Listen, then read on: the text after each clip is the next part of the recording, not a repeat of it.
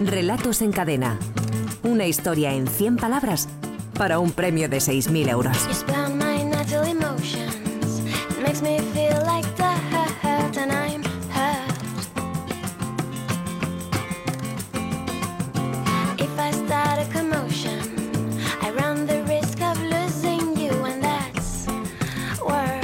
16 minutos para que sean las 6 de la tarde, las 5 en Canarias, y aquí seguimos asomados a, a la ventana. Hoy tenemos cita, como cada semana, como cada miércoles, con los relatos en cadena, con nuestro concurso de microrelatos, que sobre todo después de una final mensual, siempre Roberto nos llega Javier con una cara de, de satisfacción por la cifra que trae bajo el brazo de participación de los oyentes.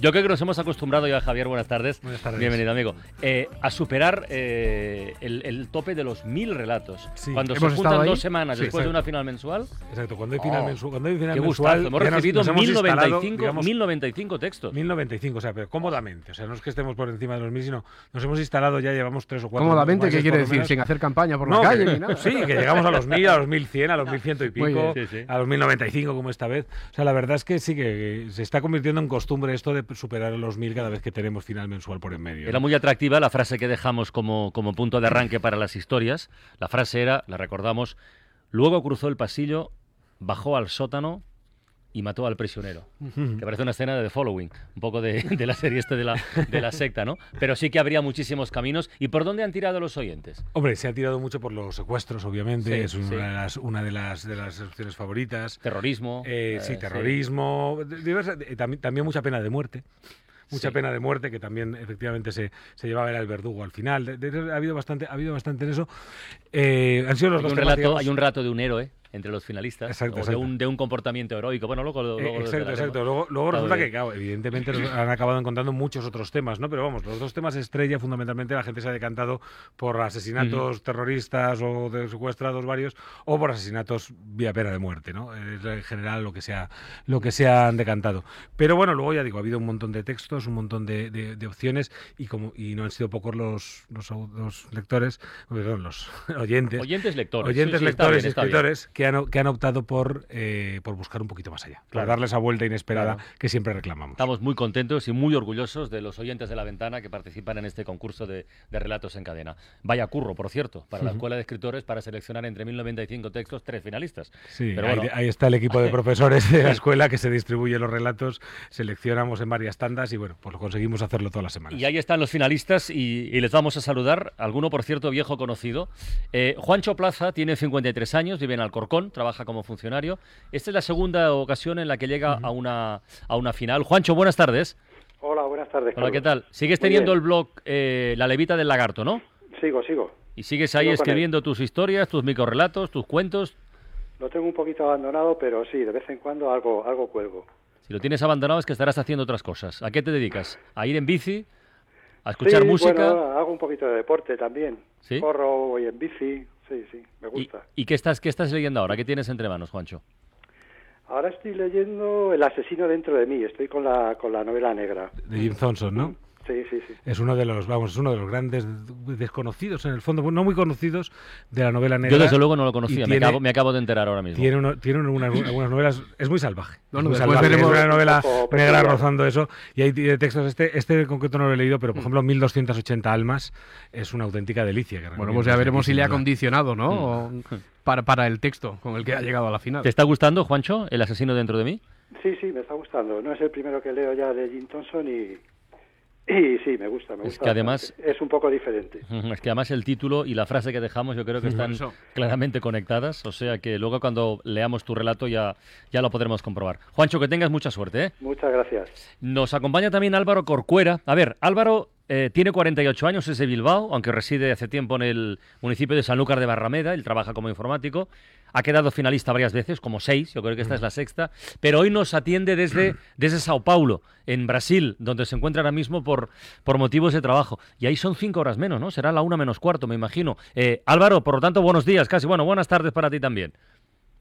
Bueno, buenos días, buenas tardes. ¿Qué, tal? ¿Qué tiempo hace por Sao Paulo? ¿Cómo estáis? A ver. Pues aquí como siempre, mucho calor, luego, luego llueve, luego... pero bueno, se agradece la verdad venir de Madrid, aunque ya empieza a ser bueno por allí también. ¿Cuántos días llevas en Sao Paulo y cuántos vas a estar?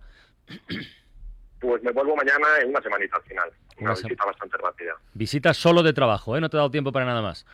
Por, des- por desgracia solo de trabajo. Siempre estoy con lo mismo que quiero ver cosas, pero al final nunca, nunca se anima uno.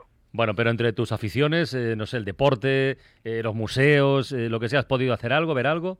¿Has jugado a squash con alguien? Pero absolutamente, de verdad que absolutamente nada. ¿eh? Ya me habría gustado, pero vamos, ni, ni un minuto para muchos viajes, mucho movimiento. Y aquí las distancias, como sabes, Brasil es, es inmenso. Para moverse se necesitan vuelos y muchas horas. Pero bien, bueno, no, no nos podemos quejar tal y como está todo. Y el aeropuerto es bonito, por lo menos.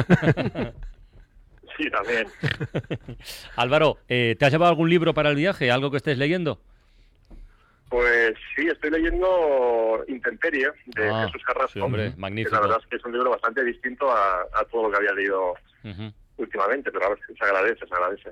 Es un libro magnífico, de aquí Sí, lo recomendamos mucho desde el principio y estamos muy contentos del éxito y de la acogida que está teniendo. Álvaro, que tengas mucha suerte, ¿eh? Muy obrigado. y Joaquín Valls tiene 54 años, es de, es de La Senia, bueno, nació en La Senia, en Tarragona, al sur de Tarragona, aunque vive en Barcelona desde hace, vamos, desde casi siempre, ¿no? Es abogado, trabaja para un organismo público, es la quinta ocasión que es finalista y si no me equivoco, yo Joaquín Valls le vimos aquí en la En la final, mensual- no mensual, no, no, en la, anual, final sí. anual de hace dos temporadas. Eh, él nos lo, nos lo confirmará. Joaquín, buenas tardes, buena tarde, hola. Hola, buena tarde, buenas tardes. Hace- no- nos hemos visto en este estudio, tú y yo, sí. Sí, nos, Y nos con vimos en ese estudio en, en el año 2012, en junio Exacto, del año 2012. exacto, hace, sí. hace dos temporadas. Bueno, pues ahí estás en la, ahí estás en la carretera, en el, en el camino Pues otra vez. Pues sí, yo no he dejado de probar durante este tiempo y mira, de tanto en tanto sonreí la suerte y yo me alegro mucho de, de volver a estar ahí. La suerte y la calidad de los Ahí, ahí, ahí, ahí, ahí. Oye, eh, ¿qué estás leyendo ahora, Joaquín? Que siempre nos gusta comentarlo con, con nuestros finalistas. Pues mira, aparte de lo que estoy leyendo, como habéis citado a Intemperie de Jesús Sí, Carrasco, yo sí. también me animo a, a recomendarlo Sí, muchísimo, luego, porque es un libro completamente diferente. Yo, yo he iniciado hace varios días la, la lectura de los cuentos completos de, de Anton Chekhov. Y bueno, siempre había leído antologías suyas y tal. Vi que había aparecido esa edición. Parece que los van a recopilar en cuatro volúmenes. Y, y bueno, además están ordenados por orden cronológico. Ujú. Con lo cual puede ser muy interesante y es un, acto- es un autor que, que me ha inspirado desde siempre, estoy convencido de ello. Sin duda, mejor modelo imposible a la hora de lanzarte a escribir relatos, aunque él trabajaba en un registro un poquito más largo, pero vamos, en cualquier caso es un modelo inmejorable. Joaquín, que tengas muchísima suerte, ¿eh? Perdona, un, perdona cosa, Javier, ya que comentaba Sí. de Chekhov, curio- leí una curiosidad y me hizo pensar en vosotros, en A vuestro ver. formato. A ver. Y es que se ve que sus primeros relatos eh, venían de- muy condicionados por la extensión, justamente. Se ve que en las, en las publicaciones, en las revistas donde aparecían, imponían límites del orden de mil palabras. Ajá. Ah, mira. Y eso se ha llegado a la conclusión de que podría haber marcado justamente el, el- estilo que acabó imprimiendo, ¿no? Como, Pues no. como padre, digamos, del relato moderno. Sí, Qué para el curioso. relato moderno, del máximo aprovechamiento, de que Sí. todo tenga un significado, etcétera, y sobre todo la precisión. Yo creo que trabajar con, con formatos tan, tan limitados obliga, te obliga, a te ser obliga, preciso. sí, sí. Y ser preciso es la principal condición para ser escritor. Preciso y, preciso y selectivo. Joaquín, lo dicho, que tengas mucha suerte, ¿eh? Muchas gracias. Hoy nuestro jurado especial, nuestro jurado nuestra, en este caso, la, la encontramos también en Cataluña, en Valls, un municipio de, de Tarragona que seguramente muchos oyentes mm, lo conocen por dos cosas fundamentales. La calzotada, que es una tradición, que es una fiesta gastronómica por todo lo Es alto. la capital del mundo, de la calzutada. Y los castells, esas construcciones humanas que, que cada vez se están poniendo más cerquita del cielo, que no sé dónde llegarán. Bueno, pues Valls es la capital, entre otras cosas, de estas dos tradiciones. Y en Valls hay una librería, librería Roca, que este año cumple 70 años ya de vida y nos parece que es un motivo magnífico para poder compartir unos minutos de ventana con ellos, saludarles y, y felicitarles. Nos atiende su propietaria Julia Secall. Julia, buenas tardes, buena tarde. Bona tarda. Felicidades, de verdad, ¿eh? Pero Gracias. 70 años, ¿cuántas generaciones son ya? Ah, pues tres. Tres generaciones. Tres. ¿Y cómo empezó la historia? ¿Cómo empezó la aventura? Pues la aventura empezó con mis abuelos maternos. Sí. Ah, mi abuelo había tenido una pequeña editorial y cuando se casó con, con mi abuela, eh, él tenía un, un- un trabajo ya, tenía un negocio y decidieron poner un negocio para, para mi abuela. Y como que mi abuelo siempre había estado metido en el mundo del libro, era un gran lector, eh, venía del mundo de la edición y tal, bueno. decidieron que era una librería. Así podían compartir tareas cuando mi abuela no podía, no podía estar en la librería. Y el gusanillo va pasando de generación en generación, eso se traspasa, es como un virus, pero bueno, Buen virus, pero buen virus. buen virus. ¿Y sois una librería, eh, digamos, generalista? Es decir, por ejemplo, los cuentos eh, completos de Chekhov, ¿los vendéis ahí? Am, no. Pero no, no a ver, em, tenemos tenemos todo tipo de libro. Lo que pasa que hay ciertos ciertos clásicos que normalmente am, te los piden la gente eh, muy en cuentagotas. No son los títulos más vendidos de, de- del día a día. No quiere decir que no que no se vendan, pero poco, desgraciadamente poco. Ahora mismo el libro que más estáis vendiendo en la librería Roca de Valls, ¿cuál es? ¿Cuál sería? Uy, no te podría decir. ¿Sabes qué pasa? Mm, antes sí que era una época donde donde se marcaba se marcaba un, un título en concreto o se, ba- se barajaban cinco o seis títulos. Ahora, gracias gracias al tema al tema crisis, como que la gente selecciona un poco más y lo que hacen es em, aseguran un poco el tanto, piden consejo a, a quien está eh, delante del, del negocio y entonces la, la, la tarea del librero o librera en este caso es mucho más agradecida porque puedes dar a cada perfil de lector lo que tú crees que Qué le bien. puede gustar. Mm, Saliendo un poco de, de los tópicos estos de los más vendidos. Sí. ¿Sabes? Es, eh, no me gusta. Está muy esto. bien. Está muy bien. Eh, Julia, pues Dime. nos vas a ayudar a seleccionar eh, cuál de los tres microrelatos que vamos a leer a continuación pasa a la siguiente fase de nuestro concurso, ¿vale? Muy bien. Venga, el primero, el de Juancho Plaza, se titula Rutinas.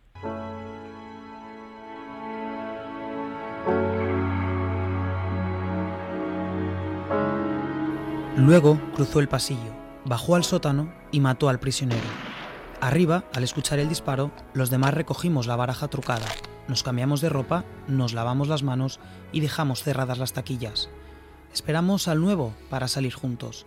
Fichamos en el reloj de la entrada y abandonamos el zulo. Les propuse tomar unos vinos, pero todos tenían compromisos. Unos la novia, los otros la familia. Así que me quedé rezagado y no pude evitar mirar hacia atrás. Sentí la satisfacción del trabajo bien hecho. Al girarme de nuevo, me di de cara con la señora de la limpieza que llegaba y le deseé que tuviera un buen turno. Patapam, ¿eh? Patapam. Vaya, vaya impacto. Y sobre todo es esa, esa, esa- esa rutina, ¿no? O sea, esa sensación de rutina, Sí, sí, de que es el- lo el normal, título- el título dice mucho de que también, llega ¿eh? el nuevo te toca a ti, ahora viene la señora de limpieza ya lo limpiará, esa sensación, eh, fichan y todo, ¿no? Luego de repente aparece por ahí la palabra azul lo que nos desconcierta, ¿no? Porque así parece algo oficial y de repente luego parece que está relacionado Mm. con terrorismo, pero fundamentalmente es la sensación esa de rutina sí. aplastante, de, de- de la falta de valor al final que hay de la vida humana, de la falta de, de- de humanidad, ¿no? Y eso creo que es lo que, lo que desprende el relato, ¿no? Esa falta de humanidad de los personajes que nos, nos, nos consterna. Vamos con el segundo, el de Álvaro Corcuera, que se titula Prisionera. Luego cruzó el pasillo, bajó al sótano y mató al prisionero, como solía llamarlo, despacio, muy despacio, rodeando aquel cuello rugoso con sus manos viejas, aunque todavía suaves, procurando que un hilo de aire siguiera fluyendo por su cuerpo, a cámara lenta, sin dejar de mirarlo fijamente a los ojos, sin soltar una lágrima, ni siquiera un recuerdo o un rencor, sin mostrar temor, placer o desidia, tan solo matando. Otro que va directo al estómago también. A ¿eh? esto, a esto se le llama sacar la, Sí. la lupa de aumento, ¿no? Sí, sí, y sí, en sí. vez de decir, bueno, pues va y lo Bueno. mató, y recrearse en ese momento, ¿no? Y casi, recrea tanto que casi, casi nos convierte en cómplices, casi estamos ahí matando con, con el asesino, ¿no? Y, y realmente, pues claro, evidentemente nos choca. Vamos con el tercero, el de Joaquín Valls, se titula La Buena Muerte.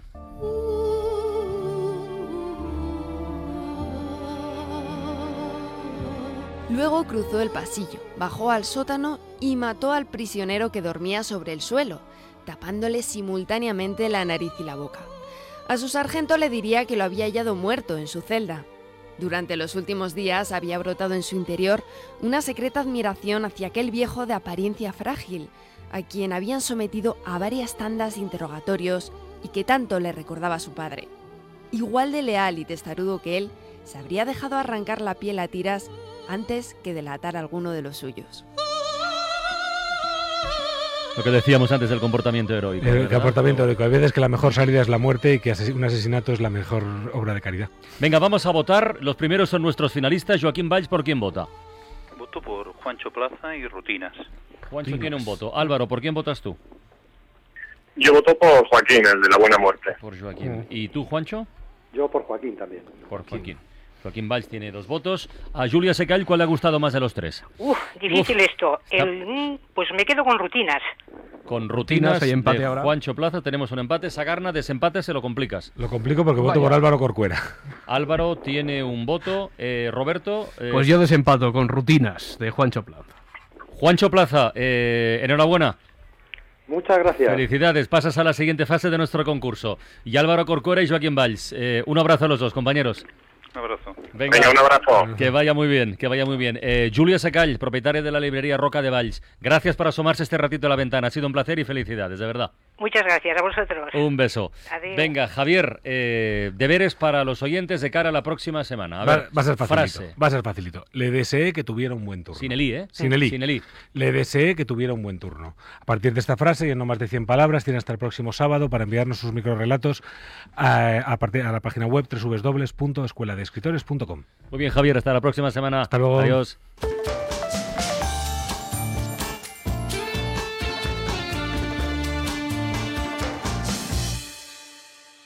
La ventana con Carlas Francino.